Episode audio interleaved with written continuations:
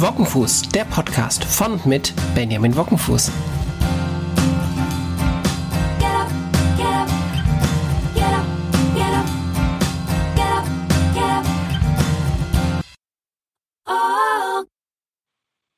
Hallo und herzlich willkommen zu einer neuen Folge Wockenfuß, der Podcast. Heute geht es mir um das kollaborative Arbeiten in Teams. Seit Corona haben wir uns alle irgendwie neu und anders zusammengewürfelt.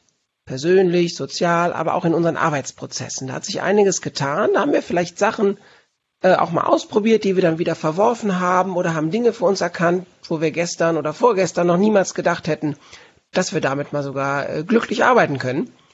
Und genau für dieses Thema habe ich mir heute einen echten Experten eingeladen. Ich freue mich total, dass Christian Müller heute hier ist. Ähm, Christian arbeitet schon lange Zeit selbstständig unter sozial-pr.net, ist äh, für die für die Caritas ähm, Innovation Lab äh, zuständig und ist grundsätzlich bundesweit ähm, eigentlich auf Barcamps gut anzutreffen. Lohnt sich total, ihm auf Twitter zu folgen. Ähm, und er ist ein echter Experte im Machen, wenn es darum geht, soziale Teamprozesse zu digitalisieren. Christian, ich freue mich, dass du hier bist. Danke, Ben, für die Einladung. Hallo, liebe Zuhörerinnen und Zuhörer. Nach dieser Einleitung bin ich mal sehr gespannt, ob ich die Erwartungen, die jetzt in euren Köpfen sind, auch erfüllen kann. Schauen wir mal. Mindestens. Habe ich noch was bei deinem Intro vergessen? Möchtest du noch, möchtest du noch ein Bullet hinzufügen? Ähm, ein Hinweis, der mir immer ganz wichtig ist, ist mein Hintergrund, weil digital klingt immer so nach diese ganzen äh, fancy irgendwie Programmierer und so. Nee, überhaupt nicht. Ich komme ursprünglich aus sozialen Arbeit, bin Sozialpädagoge ähm, und habe tatsächlich den Weg zum Digitalen übers Bloggen gefunden. Also so komplett fachfremd da reingerutscht. Ist mir deshalb wichtig, weil es für andere auch immer so ein bisschen das Signal ist, man muss das Zeug jetzt nicht mit der Muttermilch aufgesogen haben oder studiert haben, um da einen Zugang zu finden. Das kann man schon auch mit einem anderen Background. Naja, vielleicht ist das ja auch so das, das besonders Spannende an dir, dass du ähm, durch die soziale Brille drauf schaust, weißt du? Also dass du, dass du, dass, dass du den Sachverhalt sozial übersetzen kannst, sozialpädagogisch übersetzen mhm. kannst.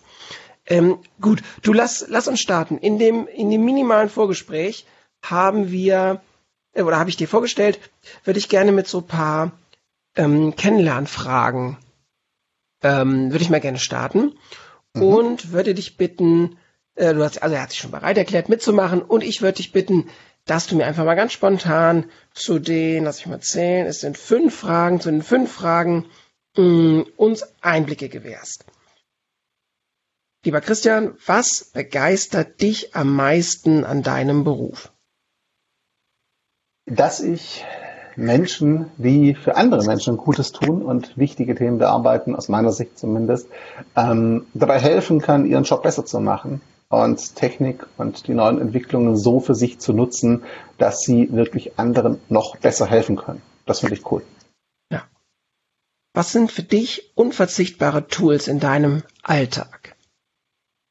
Digital, das ist intern, ich nenne jetzt einfach meinen Namen bei eigener Erfahrung, Stackfield bei mir im Team, intern Microsoft Teams in vielen Bereichen tatsächlich, ähm, iPad und Surface Book, beides, ich sitze vor beidem gerade, ähm, und tatsächlich hin und wieder auch ähm, Stift und Papier oder Stift und iPad, aber halt wirklich das Denken, das handschriftliche Denken ist für mich super, super wichtig. Mhm. Was sind so deine Informationsquellen im Netz? Puh, ich reduziere mal auf die aus meiner Sicht wichtigen, die auch für andere spannend sind, weil ich lese eine ganze Menge.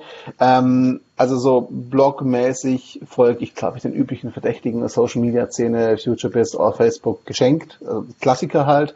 Ähm, der Enorm Magazin lese ich tatsächlich gerne, das ja sich viel mit Social Entrepreneurship und Innovation und Co. beschäftigt, Brand 1 auch gerne im Print oder als EPUB, je nachdem.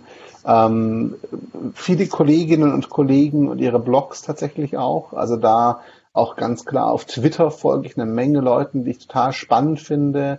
Ein paar Namen, Ursel Wolfgang, Leiterin Paritätischer BW zum Beispiel, oder ähm, die Kollegen vom Roten Kreuz, Hannes Jenert, seinen Blog lese ich auch ganz gerne tatsächlich dann auch. Ähm, Ja, und für, also für mich ist es tatsächlich ganz, ganz viele Social Media Accounts und LinkedIn gerade, wo ich auch Leuten folge, die spannende Dinge schreiben. Es ist schwer, da einzelne Medien auszumachen. Es ist mehr die Gemengelage inzwischen so dieses Verflechtung verschiedener Kanäle für mich, die meine Infos zu mir bringen. Ja. Hast du bei dieser ganzen Sichtung, ist jetzt eine Zwischenfrage, gehört jetzt nicht zu den offiziellen, hast du bei der Sichtung dieser ganzen äh, Kanäle, hast du da irgendwie für dich eine Routine, hast du da für dich eine Struktur oder kommt das so über den Tag, wie es halt eben kommt? Ich habe eine, also andersrum. Im Idealfall habe ich eine Struktur. Es gibt mhm. Tage, da kommt es, wie es kommt. Das sind dann die Tage, wo ich das Gefühl habe, nichts geschafft zu bekommen, weil ich mich ständig unterbrechen lasse. Andere Diskussion. Aber meine Struktur ist tatsächlich, weil ich ja auch viel kommuniziere, äh, dreistufig. Das heißt, Stufe eins ist überfliegen und tatsächlich sammeln erstmal. Das ist so aus den Netzwerken spannende Links abspeichern, in Pocket werfen und so und dann tatsächlich so später lesen speichern. Stufe zwei ist sichten und lesen. Das ist Zeit nehmen, um die gespeicherten Artikel zu lesen, oft auch Bücher zu bestellen, die dann zu lesen, wenn ich was gesehen habe, oder Videos zu gucken. Und Nummer drei ist dann machen. Das heißt, entweder einplanen für die eigene Social Media Kommunikation zum Teilen und tatsächlich als Grundlage für Artikel und Co. nutzen. Also dreistufig sammeln, sichten, machen. Mhm. Was meinst du, welcher welcher Trend, wenn es diesen einen Trend gibt, dann darfst du auch mehrere nennen, wird so die Branche soziale Arbeit digital am stärksten beeinflussen?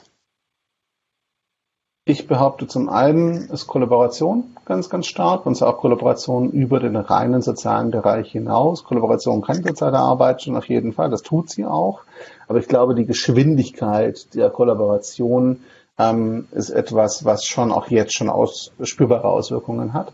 Das zweite ist tatsächlich ähm, ein Trend, den ich jetzt nicht schön finde, aber es ist einfach so. Ähm, ich nenne es jetzt einfach mal ja, die Informationsüberflutung einfach deshalb, weil das natürlich auch für soziale Arbeit bedeutet, dass eine Sichtbarkeit für ihre wichtigen Themen immer schwerer wird, wenn da draußen viel Grundrauschen ist, auch andere die Themen besetzen. Das ist etwas, wo man sich professionalisieren muss, schlicht und ergreifend. Da haben wir keine Wahl. Und das Dritte, und das ist was, wo ich gerne komisch belächelt werde, aber das ist tatsächlich aus meiner Sicht so, ähm, KI, Algorithmen, intelligente Maschinen, weil ich bin sehr davon überzeugt, dass dieser Spruch stimmt. Es werden nicht die Menschen sein, die, ähm, also Maschinen, die Menschen, die die Automatisierung überstehen, werden nicht die sein, die tatsächlich ähm, gegen die Maschinen arbeiten. Es werden die sein, die in der Lage sind, mit Maschinen zu arbeiten. Und ich rede jetzt hier nicht von irgendwelchen Robotern, die uns die Pflegekräfte wegnehmen oder sowas, ähm, sondern wirklich explizit von Algorithmen, wie zum Beispiel in Österreich schon im Einsatz, wo es darum geht, wie klassifiziert der Algorithmus arbeitslose Menschen nach ihrer Eignung, was allein von der Formulierung her schon wehtut, für mich zumindest. Ähm, aber es wird halt ganz oft so sein, dass es auch gesellschaftlich eine große Rolle spielen wird. Und wenn wir da als soziale Arbeit nicht mit dabei sind am Tisch, es nicht verstehen, es nicht auch die Folgenabschätzung nicht sozial beeinflussen können, glaube ich, werden wir ein massives Problem dabei bekommen, uns äh, A, relevant zu bleiben und B, zu rechtfertigen, warum gerade Beratung und so nicht von automatisierten Systemen übernommen werden sollen, weil es sich ja wiederholt, die Muster, sondern warum es immer noch Menschen braucht. Und ich glaube, das wird uns, äh, wird ein Thema sein, also Automatisierung slash KI und Algorithmen. Mhm das ist ein Thema, glaube ich, das jetzt schon langsam kommt, das wir gerne noch verdrängen, weil wir das nicht sehen wollen, was uns aber echt wehtun wird und, glaube ich, bei den nächsten Diskussionen mit Kostenträgern einfach auf dem Tisch liegen wird, fürchte ich, in den nächsten paar Jahren. Ja. Letzte Frage. Mit welcher Person würdest du gern am liebsten mal einen Tag zusammenarbeiten? Es sind tatsächlich zwei, muss ich ganz ehrlich sagen. Ähm, ich stelle mir die Frage öfter. Ähm, die eine ist tatsächlich eine deutsche Unternehmerin, die war mal spannend wäre, ihren Tag zu erleben, wäre Sina Trinkwald. Manuel kennt man, glaube ich, so ein bisschen mit mhm. ähm, äh, nachhaltiger Mode in Deutschland hergestellt. Und das andere ist ein Herr, der aus Deutschland kommt, meine ich, aber in den USA wohnt. Und zwar Otto Scharmer wäre der Name. Mhm. Ähm, das ist der Mensch hinter Theory U, also hinter Theorie U, die ich tatsächlich ähm, sehr, sehr spannend finde, ähm, wo ich dann einfach sage, würde mich mal interessieren, wie er im Alltag so tickt und was er im Alltag mit seiner Theorie macht. Tatsächlich. Super. Christian, vielen Dank. Und diese ganzen Fragen, die habe ich mir nicht äh, selber überlegt. Die äh, sind dem T3N Magazin entlehnt. Ich äh, ähm, verweise, verweise da jetzt gerne drauf und wenn das 3,50 Euro kostet, liebes T3N Magazin, dass ich diese Fragen genommen habe, sag gerne Bescheid. Ähm, lass uns über kollaboratives Arbeiten sprechen. Ja. Ähm, ich habe so ein bisschen in der, in, der, in der Einführung versucht, so einzuordnen, warum ich das wichtig finde, dass wir da mal hinschauen. Ähm, Corona war ja vielleicht gar nicht so sehr etwas, was uns in erster Linie verändert hat. Es war, glaube ich, in erster Linie etwas, was vieles offengelegt hat. Was vorher ja. schon so unter der Oberfläche, unter dieser Kruste irgendwie waberte und es ist jetzt aufgeplatzt, rausgeplatzt. So. Ähm, ich würde gerne mit dir heute hinschauen, was brauche ich als soziale Einrichtung, um Corona nicht nur zu überstehen, sondern vielleicht sogar einen Benefit daraus zu generieren. Damit meine ich nicht unbedingt, ich habe meinen Bericht schneller geschrieben oder so, sondern es darf auch gerne etwas sein, was sowas wie Mitarbeiterzufriedenheit oder ein positiveres Gefühl ähm, im, im, in, der, in der Mitarbeiterschaft was er steigert. Also kurz, wie kann kollaboratives Arbeiten in einem sozialen Einrichtung, wie kann das funktionieren? Vor allen Dingen digital. Ähm, mhm. Und was können wir digital vielleicht für Brücken bauen, dass wir sowas wie das, wie das Kaffeeplauschgespräch ähm, adaptieren können? Mhm. Also ich fange mal vorne an bei der Frage, was hat mit Corona, ähm, was Corona da für eine Auswirkung hatte. Ähm, ich glaube, Corona ist nicht der Riesenschub, den viele jetzt sagen. Natürlich haben wir jetzt in, viel, in kurzer Zeit viel umgesetzt, was vorher jahrelang liegen geblieben ist. Das ist völlig korrekt.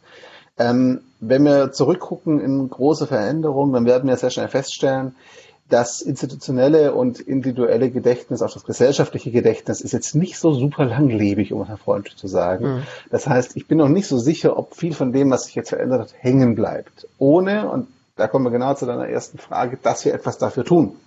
Und das war der erste Schritt, wie kann ich jetzt mich aufstellen und vielleicht auch nutzen, was daraus geworden ist. Viele meiner Mitarbeiter haben jetzt einen Geschmack oder eine persönliche Erfahrung zumindest bekommen dafür, was Remote-Arbeiten, also Homeoffice bedeutet, was virtuelles Arbeiten bedeutet. Viele, die sich sonst nicht unbedingt dem geöffnet hätten, hatten jetzt keine allzu große Wahl. Das führt sich zum Teil dazu bei einigen, dass sich bestätigt, das ist nichts für mich, geh weg mit dem Zeug. Bei anderen hat sich gezeigt, also so manche Dinge sind ja doch ganz angenehm vielleicht. Also gerade Homeoffice ist bei vielen so, höre ich jetzt nicht. Das fehlt schon irgendwann der Kollege, die Kollegin, das ist klar. Aber es, es war schon angenehm, mit der Familie Sachen verbinden zu können und besser planen zu können und zum Beispiel einen Pendelweg nicht zu haben, der auch mal länger sein kann. Und da wäre der erste Punkt, was kann ich jetzt tun? Ich sollte als Einrichtung, als Leitung jetzt tatsächlich das Gespräch mit meinen Leuten suchen und tatsächlich ganz offen nicht die Frage stellen, das ist ganz wichtig, ähm, was behalten wir jetzt bei? Weil das würde voraussetzen, dass meine Mitarbeitenden ähm, die Leitungsperspektive einnehmen und mir von, aus Organisationssicht sagen, was wir beibehalten sollen. Das ist nicht ihr Job und nicht ihre Rolle. Nee, sondern die Frage, okay, lass uns zusammen im Team gucken, was in den letzten Monaten lief gut, was habt ihr als positiv wahrgenommen und dann ist es mein Job, als Leitung zu abstrahieren und zu gucken, zusammen mit meinen Leuten, was bedeutet das? Welche Elemente können wir beibehalten? Das wäre das Erste, weil wir oft den Bedarf unserer Mitarbeiter ignorieren und sie nicht so oft fragen. So. Punkt zwei. Wie kann das gelingen? Indem ich mir klar mache, dass digitale kollaborative Arbeit genauso ein Werkzeug ist wie das Büro oder die Geschäftsstelle. Ähm, ich persönlich spreche, bei mir im freiberuflichen Team arbeiten wir auch primär im Homeoffice und sehen uns einmal die Woche physisch, in der Regel jetzt gerade nicht, aber bald wieder irgendwann. Ähm, ich spreche vom Büro, von der Geschäftsstelle, von den Räumlichkeiten als Werkzeug. Nicht als de facto Standard, wo ich hin muss, sondern für bestimmte Arbeiten. Austausch miteinander, Treffen von Klienten, solche Dinge. Da ist die Geschäftsstelle, das Büro ein super Werkzeug, weil das ist der Ort dafür. Wir alle haben jetzt aber erlebt, dass für konzentriertes Arbeiten, das Arbeiten zu Hause, ohne Kollegen um mich rum oder die ich stumm schalten kann, wenn ich sie gerade nicht brauchen kann, hilfreich sein kann. Um es freundlich zu sagen. Das hat schon Vorteile. Das heißt, sich da nochmal klar zusammen auch hinzusetzen, sich eine klare Frage zu stellen, wo ist digital für uns hilfreich und wo brauchen wir offline und persönlichen Kontakt tatsächlich? Also nicht alles in digital pushen zu wollen unbedingt, weil das ist es nicht. Das ist ein Werkzeug von vielen. Und das dritte ist Tools. Wir haben während der Corona-Zeit in ganz vielen Fällen einen grandiosen Wildwuchs an Tools erlebt, wo alles ausprobiert wurde, was für drei auf dem Baum war. Ich überspitze ein bisschen. Das führt aber auch zur Frustration, natürlich. Was ich verstehe, weil fünf Baustellen für das gleiche Ding sind echt keine Arbeitserleichterung, sondern einfach nur Stress. Jetzt wäre der Zeitpunkt gekommen, um ganz in Ruhe, nüchtern und sachlich die Frage zu stellen, was hat sich bewährt? Was macht für uns Sinn, auch unter dem Aspekt der Vereinfachung und der Zusammenlegung von Tools, dass wir weniger Baustellen haben? Und dann, und das kommt der wichtige Punkt, nicht davon auszugehen, dass jetzt alle es eh ein paar Wochen verwendet haben, deswegen kann es schon jeder. Nee, jetzt sich die Zeit zu nehmen, wirklich gezielt zu schulen oder zusammen im Team das Ding zu entdecken, die Tools, und sicherzustellen, dass jeder und jede weiß, wie sie es verwendet. Und zwar nicht nur im Alltag, sondern all die Funktionen, die wir brauchen für die eigentliche Arbeit. Und über all dem steht natürlich die große Warum-Frage. Das war vorher schon das, was, wo macht digital Sinn? Warum wollen wir etwas digital tun? Warum wollen wir es offline tun? Warum mit diesem Tool? Die Frage würde ich immer wieder stellen. Wenn ich sie nicht beantworten kann, gibt es zwei Möglichkeiten. Entweder ich habe das falsche Tool und den falschen Weg eingeschlagen oder wir haben es einfach noch nicht ausreichend diskutiert und kommen noch zum Warum, aber es ist implizit klar, aber damit jedem unterschiedlich klar. Also jeder hat eine andere Meinung, warum wir das jetzt tun. Da wäre es super wichtig, wenn wir mal auf den gleichen Seite kommen, ein Team alle wissen, das Warum ist für uns alle gleiche wissen, warum wir das machen. Ich finde gerade so diesen Punkt des gemeinsamen Erlebens, den, den habe ich total äh, stark gespürt. Also auch unser Team äh, musste, musste sich mit Corona beschäftigen natürlich und mit der physischen Distanz beschäftigen, aber auch so rechts und links kriege ich das so mit. Ähm, weiß ich nicht, wenn es dann irgendwie so ein das erste Mal ein, ein, weiß nicht, ein Shared-Dokument gab, an dem alle zusammengearbeitet haben. Also mhm. eigentlich was ganz Triviales, ja, was aber einen mega Effekt hat, wenn ich mal sehe, was mir das wirklich erspart, wenn wir von fünf unterschiedlichen Städten, von mir aus deutschlandweit, an einem, an einer Präsentation, an einem Dokument arbeiten können und wir sehen das live. Also wunderbar, ja. Vorher wären, mhm. wären wir, hätten wir uns in einer Stadt getroffen, hätten das auf den Beamer äh, geschmissen und darüber dann den halben Tag gesprochen. So, so hackern wir direkt ins Dokument rein und sind live dabei. Ähm, dieses gemeinsame Erleben, finde ich, hat dann aber auch sowas, da ist es dann wurscht, ob es der Praktikant oder die Geschäftsführung ist. Weißt du, wir alle haben dann in verschiedenen Stellen, mal ja. stärker, mal weniger, so diesen Effekt, dieses, da geht eine Tür auf. Da ist jetzt was da oder möglich, was gestern noch gar nicht möglich war, ja, ähm, so dass da ganz viel, ganz viel positive äh, Energie auch durch frei wird, ne? Das ist so mein Erleben. Ja, Absolut. Und was man da halt auch erlebt, das habt ihr sicher auch erlebt, du hast gerade gesagt, egal ob Praktikant oder Geschäftsführung, was wir jetzt halt ganz stark erlebt haben, war auch dieses Lernen unabhängig von, von Hierarchien teilweise einfach. Ne? Man hat jetzt nicht mehr geguckt, wer wäre der nächste Ansprechpartner eigentlich von der Funktion her, sondern man hat auf einmal sehr stark kompetenzbasiert geschaut. Ähm, wer kann das denn? Wer kann mir jetzt gerade erklären, helfen? So, wer kann kollegial unterstützen? Das wäre etwas, was wir auch aus kollaborativer Sicht auch gerne offline gerne beibehalten können. Weil wenn wir ehrlich sind, sitzen die, die, die besten ähm, Erfahrungen in ganz vielen Fällen, gerade auch für praktische Fragen und fachliche Fragen der sozialen Arbeit, halt oft im Team irgendwo und halt nicht unbedingt auf der Leitungsebene, was jetzt die Leitung nicht abwerten soll, sondern einfach nur heißt, Kompetenz ist halt anders ungleich verteilt in verschiedenen Bereichen. Und das Digitale bietet mir potenziell die Möglichkeit, durch diese Abstraktion, dass ich nicht im Raum sitze und potenziell auch so ein bisschen mich davon lösen kann, welche Rolle mein Gegenüber hat. Dadurch bietet mir das Digitale halt schon auch die Möglichkeit, so ein bisschen zu abstrahieren und zu sagen, okay, mir geht es gerade nur darum, wer weiß das und wer kann das und nicht, was für eine Rolle hast du hier eigentlich. Lass uns mal so zu dem Tool-Einsatz kommen. Ähm, mhm. Ich bin ja so ein Freund vom digitalen Minimalismus. Also mhm. ähm, so wenig Tools und Apps wie möglich. Die sollen funktionieren, die sollen mich unterstützen. Ähm, auch wenn ich so die Passion so einer wunderbaren To-Do oder Task-App verstehen kann, dass man dann, dass, dass ich mich dann auch wiederfinde, irgendwie alle, alle drei Monate mal eine neue irgendwie mehr anzuschauen.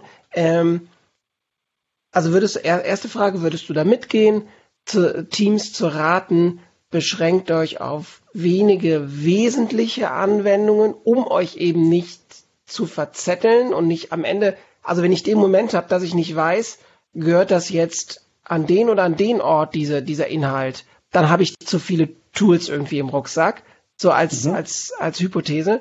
Ähm, würdest du da mitgehen? Und ähm, wenn ja, aber auch wenn nein, was sind so für dich die, die essentiellen Tools? Also von mir nennst mhm. du eine Marke, aber so was, ich meine eher so was, was muss essentiell geleistet werden? Ja. Wo du sagen willst, das ist so das Minimum, was so die Performance für so ein kollaboratives Team braucht. Ich mache es tatsächlich nicht mehr an der Zahl fest. Ich habe lange gesagt, so wenig wie möglich. Bis zu gewissen Grad stimmt das. Heute klingt es ein bisschen anders. Heute würde ich sagen, so wenig wie möglich, aber mit klarem Funktionsumfang. Das heißt, du kannst 50 Tools haben, spielt gar keine Rolle. Wenn jedes Tool genau eine Funktion erfüllt und das optimal tut und du weißt, welches Tool welche Funktion erfüllt, ist mir die Zahl völlig egal im Grunde. Mhm wird in der Regel eh nicht mehr als eine bestimmte Zahl von fünf bis zehn, so, das zeigt die Erfahrung. Aber grundsätzlich geht es darum, dass du halt so wenig wie möglich funktionalen Überschneidungen hast. Weil dann, sonst passiert genau, was du gerade beschrieben hast. Ich weiß nicht, ob ich das Dokument jetzt da ablege, da ablege oder da ablege oder womit schreibe ich das Ding jetzt eigentlich. So. Genau. Ähm, wenn du die Frage dir stellen musst, hast du ein Problem. Wenn du 20 Tools hast und jedes dieser Tools eine spezifische Funktion übernimmt, ist das überhaupt kein Thema. Weil du genau weißt, was ich tun will, mache ich da. Was ich tun will, mache ich da. So, und du weißt, welches Tool gehört wozu und fein, dann können es noch so viele sein, solange klar ist, wie die Aufgaben verteilt sind und es da keine Überschneidungen gibt, die irgendwie in Konkurrenz treten oder Fragen nötig machen. Ähm, was muss es erfüllen? Im Teamkontext für mich so drei bis fünf Aspekte relevant. Aspekt Nummer eins, es muss mir eine reibungslose Kommunikation ermöglichen und zwar synchron, asynchron. Synchron heißt Telefon, Videokonferenz, sowas. Asynchron heißt für mich dann irgendwie Chat, wo ich nachher antworten kann, Forum möglicherweise, irgendwie sowas. Da kann auch E-Mail dazugehören, so unterschiedlich. Also sprich, es muss eine Kommunikation mir ermöglichen, die wirklich so reibungslos ist wie möglich. Das heißt, ich sollte idealerweise das Tool eigentlich nicht wechseln müssen, um die Kommunikationsform zu wechseln. Und wenn doch, muss klar abgegrenzt sein, welche Art, in welchem Tool, na, bitte Funktionszuschreibung. Das zweite, was so ein Tool können muss für mich ist, ähm, es muss die Arbeitsaufgaben, die im Team anfallen, bewältigen können. Das klingt total banal und simpel, ist es aber gar nicht so sehr, weil wir äh, teilweise wirklich so eierlegende Wollmilchsau-Tools haben, die alles Mögliche können, aber dann halt vielleicht in dem Bereich, wo ich es brauche. Also nehmen wir es mal als klassisches Beispiel, ich muss vielleicht regelmäßig Briefe verschicken mit Seriendruck aus einer Excel-Datei. Ähm, wenn ich jetzt sage, ja, dafür nehme ich aber, weiß der Geier, Pages und Numbers zum Beispiel, dann kann das sehr spannend werden mit den Apple Tools. Dafür sind die halt nicht ausgelegt. Die sind schön, aber halt jetzt nicht für solche Workflows gebaut.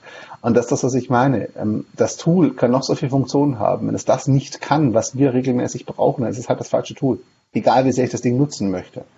Ähm, der dritte Punkt, es muss tatsächlich für mich jetzt nicht intuitiv sein, weil intuitiv heißt zwingend, äh, ich, ich lerne es beim Benutzen. Das erwarte ich nicht zwingend von einem größeren Tool. Das kann sehr komplex sein. Aber es sollte kons konsistent sein. Das heißt, wenn ich mal die Grundprinzipien verstanden habe des Tools, dann darf ich nicht in einen anderen, in einen anderen Bereich des Tools reinlaufen und damit völlig neuen Prinzipien der Benutzerführung konfrontiert werden. Das darf halt nicht sein. Wenn ich weiß, wenn ich über den Button hover, dann kommt das, das, das Optionsmenü und ich sehe, was ich potenziell tun kann und dann kriege ich erklärt, was ich hier mache mit dem Button. Und darf es halt nicht sein, dass ich in den Bereich reinlaufe, da hover ich drüber und passiert nichts. So, weil die Metapher mhm. muss halt durchgängig sein dann. Dann lerne ich das einmal vielleicht in der Schulung, aber dann weiß ich halt, wenn ich nicht erkenne, was der Button kann, egal, habe mit der Maus drüber, du wirst es verstehen, weil dann kommt die Erklärung. Das muss halt überall drin sein. Ähm, das vierte ist tatsächlich so, es muss, das klingt super banal, aber gerade in der Sozialwirtschaft super wichtig, es muss auf unserer Technik laufen. Das ist gerade bei Arbeitsrechnern echt nicht so selbstverständlich. Ähm, Beispiel, es gibt so Video, Videotools, die den Hintergrund verschwommen machen können und Hintergrund tauschen können, aber das läuft halt nicht auf jeder Hardware. So, wenn ich jetzt davon ausgehe, ich mache Meetings und die können ja eh verpixeln, Hintergrund ist ja egal, so sehe ja nichts Privates, klappt halt nicht, wenn die Hardware das nicht hergibt. Na? Muss man halt ganz klar sagen. Das ist dann halt ein Problem. Und das fünfte und letzte ist tatsächlich, ähm, es muss auch zur Art, wie wir arbeiten, passen. Ich bin jemand, der braucht seine Tools mobil, weil er viel auf dem Smartphone und iPad macht. Die meisten von uns oder vielen Kollegen arbeiten am Rechner. Dann hast du aber auch wieder welche, die ganz viel unterwegs sind, die gar keinen klassischen Rechner mehr in die Hand bekommen, sondern nur Tablets und Co. Das muss ich vorher testen. Das Tool muss in dieser Umgebung funktionieren. Und da nenne ich jetzt ganz bewusst keine Namen, weil all diese Anforderungen können so unterschiedlich aussehen, dass auch Tools, die ich sonst empfehlen würde, halt nicht funktionieren. Oder Sachen, die ich nie anfassen würde, funktionieren. Mhm. Es ist ja auch eine Geschmackssache für die Menschen, was die gewohnt sind, womit sie klarkommen tatsächlich. Ja, ähm, und, und wenn, wenn ich das so höre, fällt, fällt mir oder wird nochmal mir so deutlich, was das für eine Chance auch ist, wenn wir kollaborativ neue oder erweiterte Kommunikationsaustauschmöglichkeiten implementieren, dass das vielleicht eine Chance ist, viele Teile unseres E-Mail-Verkehrs intern über Bord zu schmeißen. Also dass wir, dass wir uns einfach dadurch, dass wir jetzt verschiedene Orte haben, wo wir auf schwarzen Brettern digital oder wo wir auf ähm, in, auf anderen Möglichkeiten ähm, miteinander in Austausch kommen können, ist das vielleicht eine echte Chance, äh, äh, diese endlosen E-Mails, die im Prinzip kein Gehalt haben, so ein bisschen äh, über Bord zu werfen, oder? Jetzt bist du, jetzt bin ich wieder da. War gerade eingefroren. Ja, was genau, war es kurz eingefroren. Ich dachte, jetzt war es eingefroren, genau. Können wir deswegen deswegen machen wir auch einen Podcast, Christian, dass sieht dann keiner, ob er mal eingefroren ich wird oder das. nicht. Ähm, also ich habe eine Frage, Idee, ich mach's nochmal kurz. Los. Die Idee war, kann die ja. kann die E-Mail vielleicht dadurch ausgedünnt werden, dass wir jetzt erweiterte Kommunikationsmöglichkeiten mhm. haben. Ich glaube, das ist der Wunsch von vielen Teams in der sozialen Arbeit. Ja, also ja, die E-Mail kann ausgedünnt werden. Ich warne aber davor, die E-Mail als das Problem zu sehen. Das ist sie nämlich in der Regel nicht. Die E-Mail an sich ähm, kann mit ein paar Tricks, so wir verzichten nicht auf die Ansprache, machen es kurz, also wir, wir einigen uns auf Regeln, kann E-Mail sehr, sehr, sehr effizient sein. E-Mail ist nicht das Problem. In der Regel ist das unbedachte Weiterleiten, das unbedachte Leute in CC nehmen. Und das wird nicht besser in einer anderen Kommunikation. Wenn du ein Chatsystem einführst, dann kann ich da auch unbedacht mehr Kollegen in den Gruppenchat packen oder zu viele markieren. Das ist völlig egal. Die Probleme vererben sich, wenn sie menschlicher Natur sind. Deswegen die klare Empfehlung, ja, ihr könnt E-Mail abschaffen, das funktioniert, aber fragt euch bitte vorher, ist E-Mail das Problem oder sind wir es und wie wir E-Mail nutzen, das Problem. Ist letzteres der Fall, und das erlebe ich in 90 Prozent der Fälle, hm. dann wird sich das vererben ins neue Tool. Es spielt keine Rolle, welche Technik ich einsetze. Menschen können alles falsch oder anders nutzen, als es gedacht war. Geht immer. Christian, ich möchte gerne zum Abschluss nochmal auf so einen äh, sozialen Punkt innerhalb dieses Sozialarbeiter-Themas irgendwie äh, kommen. ja. Ähm, Jetzt haben wir es so, dass wir eben, und ich finde das wichtig, montags morgens die ausgedehnte Diskussion über den Tatort am Sonntag, über die, das Bundesliga-Wochenende oder, oder, oder. Die, mhm. Der gemeinsame Kaffee, wo man dann mal eben nicht nur über die KlientInnen spricht, sondern eben auch mal ein Plausch hält. Ich halte das für ganz, ganz wichtig. Ich glaube, da geht uns keine Performance-Minute verloren. Ganz im Gegenteil das braucht unsere Festplatte, braucht da mal so eine Lüftung. Das geht uns ja. aber verloren, wenn wir ähm, gefühlt den ganzen Tag in Videochats und Meetings hängen und uns nur von, von äh, ähm, digitalen Whiteboards durch den Tag hangeln. Ist das so? Oder hast du vielleicht sogar praktische Ideen, wie kann ich das Zwischenmenschliche, das Soziale auch digital kollaborativ abbilden? Also ja, ich sehe das definitiv auch so. Es gibt auch die ersten Studien, die ganz klar sagen, da geht schon soziale Komponente verloren, da fehlt Zwischenmenschliches, das ist so. Ähm, du kannst aber verhindern oder entgegenwirken. Nummer eins, nimm dir Zeit zum Ankommen tatsächlich. Lass den Menschen etwas Luft zum Atmen, also sozial jetzt, um sich auszutauschen. Nummer zwei, ich mache sehr gerne so bei längeren Geschichten, dann habe ich im Breakout Room, also eine nebenher laufende Konferenz offen, die heißt Kaffeepause, da kann jeder mal reinhüpfen, der gerade einen Break braucht und sich einfach nur unterhalten will mit jemand anders. Ne? Oder ich sage auch im Vorfeld, es gibt klare Regeln und eine der Regeln ist, hey, wenn ihr untereinander reden wollt, ist gar kein Thema, sagt mir Bescheid, ich mache auch in Zweier Breakout Room zum Beispiel. Na, dafür gibt es auch Direktchat, um sowas zu organisieren.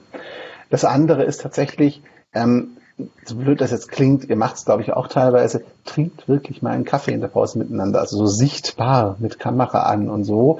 Also wirklich dieses Soziale auch abbilden im Videochat und das zulassen.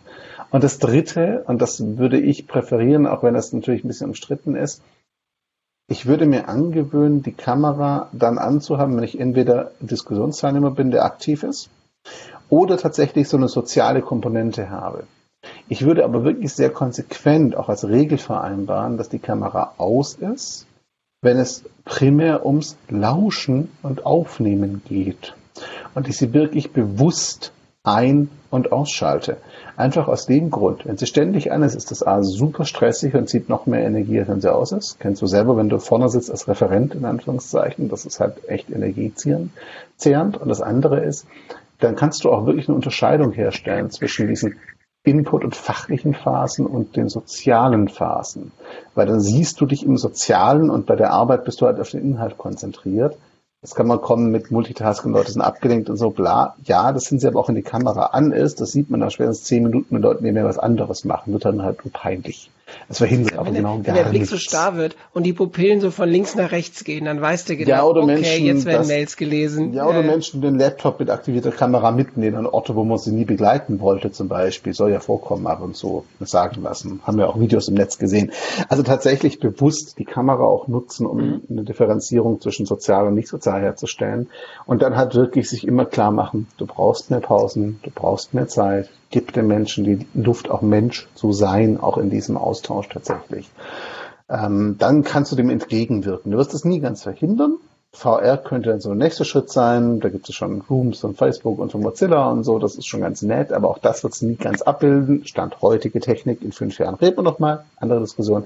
Aber tatsächlich bewusst solche solche Pausen zu schaffen, Breakout Rooms zu schaffen, wo ich raus kann, nur für so Social heißen, wie es so schön heißt, also nur um sich auszutauschen ähm, und das halt wirklich akzeptieren, dass es halt nicht immer nur Arbeit ist, weil ich garantiere, letzter Satz, dass dann deine Leute produktiver sind und alle mehr Spaß in der Arbeit haben und mehr leisten auch, ähm, als wenn sie ständig leisten sollen, weil das schafft halt niemand.